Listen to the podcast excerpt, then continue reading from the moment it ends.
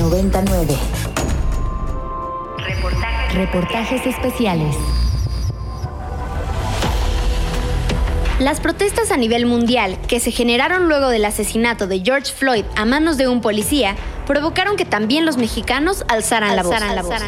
No hablamos de las cientos de fotografías negras de tu Instagram, sino de las protestas reales que llenaron las calles de Jalisco y otros estados para exigir justicia a Giovanni López, un joven de 30 años que fue detenido por no llevar cubrebocas en medio de la crisis sanitaria, la noche del pasado 4 de mayo. Giovanni fue torturado y asesinado por policías municipales. El video del momento en el que fue detenido se volvió viral un mes después y no solo provocó que las calles se llenaran de protestas, sino que salieron a la luz más casos como el de Oliver López en Tijuana o Cristo Fernando y Melissa Anaí asesinados por militares en Sonora. En entrevista para Tengo otros datos, la integrante del colectivo Seguridad sin Guerra, Catalina Pérez, remarcó que este abuso de autoridad no es nuevo y desafortunadamente, y a pesar de las pruebas que existen en muchos casos, no todos cobran la misma relevancia para la sociedad. Hoy hay mucha indignación por la desaparición de los jóvenes durante la manifestación, lo cual me parece muy positivo, pero otras veces pues eh, no tenemos todos los ejemplos de otras desapariciones en el cual la sociedad no se inmuta. Entonces a mí lo que lo que me parecería súper importante es pasar de la discusión acerca de si se trata de un gobernador o, de otro gobernador, sino de las políticas en seguridad que estamos implementando y de las fallas que existen, que son sistemáticas, estructurales y de la necesidad de formar cuerpos de policías que realmente respondan a las necesidades de los ciudadanos y no simplemente eh, al, uso de la fuerza pública para tratar de mostrar mano dura, porque eso conviene políticamente para eh, los gobernantes en turno. Giovanni López fue detenido luego de salir a comer con su familia. Era albañil y tenía 30 años. La policía lo golpeó frente a los vecinos, su hermano y su tía. Escuchemos parte de la entrevista que Cristian López, hermano de Giovanni, le dio al diario Reforma no querían dejarlo ver. Preguntaron por el nombre y dice, no, tiene que venir un familiar directo. Dice, él no tiene familiares directos. Soy yo su tía. Su mamá murió, su abuelita. Se ábrelo, quiero verlo, yo lo reconozco. No, no, tiene que venir alguien. No querían. Se dijeron de palabras. Ya cuando en eso mi tía llegó y lo abrió. Y ya vieron que estaba todo golpeado de la cara, del cuerpo de aquí, de las piernas y un balazo en la pierna. Pero no querían ver que, cómo lo dejaron.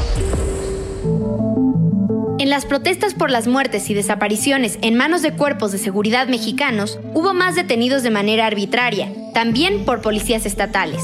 Hasta el martes pasado, los últimos seis detenidos por las autoridades del gobernador Enrique Alfaro volvieron a sus casas, después de ser retenidos en centro penitenciario de Puente Grande, un penal de máxima seguridad.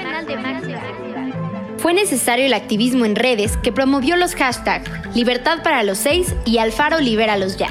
El gobernador de Jalisco dijo en un video publicado el martes que tomó la decisión de retirarles los cargos, amagando con que sería la última vez.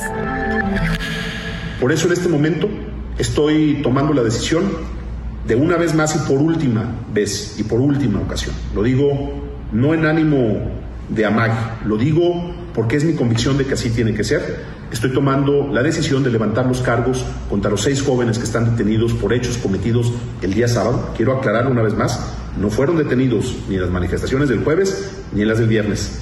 Fueron detenidos en las manifestaciones del, la manifestación del sábado. He decidido levantar los cargos eh, contra estos seis jóvenes para que puedan quedar de inmediato en libertad. Sin embargo, los grupos activistas que se movilizaron para la liberación de estos jóvenes, entre los que destaca la red feminista Yo Voy 8 de marzo, dejaron claro que Alfaro no hizo ningún favor a los agraviados no se pueden retirar cargos, que en primer lugar son improcedentes. Alfaro y sus policías violaron el debido proceso y la presunción de inocencia. Una joven feminista de 23 años detenida en Jalisco el viernes 5 de junio le declaró al portal Animal Político, los que me secuestraron y me amenazaron con desaparecerme son los mismos que vendrán a mi casa para ver si estoy bien.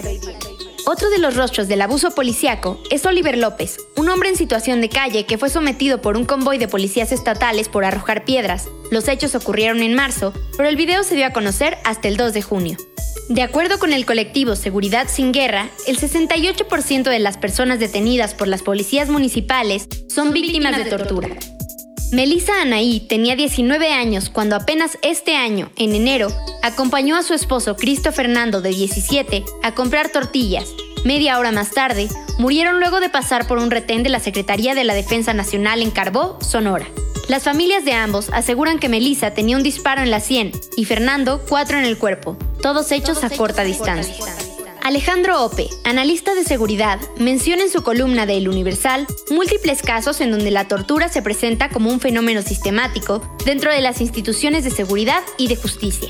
Entre ellos, menciona el caso de un hombre que murió en enero de este año dentro de las instalaciones de la Policía Municipal de Catepec, después de un altercado con los mismos agentes.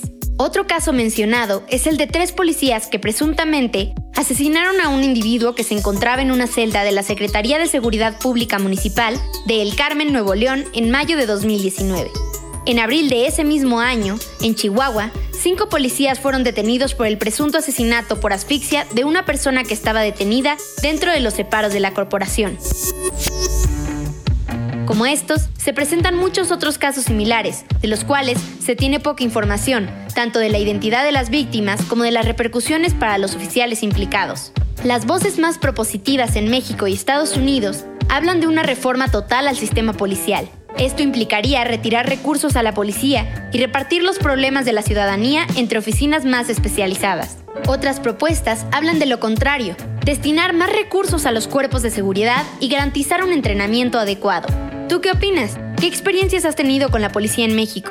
Déjanos tu comentario en Twitter, arroba ibero909fm. Redacción, Rox Aguilar, Emilia Rid y Emilio Sánchez. Voz, Emilia Rid. Jefe de contenidos informativos, Chuy González. Para más contenidos como este, descarga nuestra aplicación disponible para Android y iOS o visita ibero909.fm.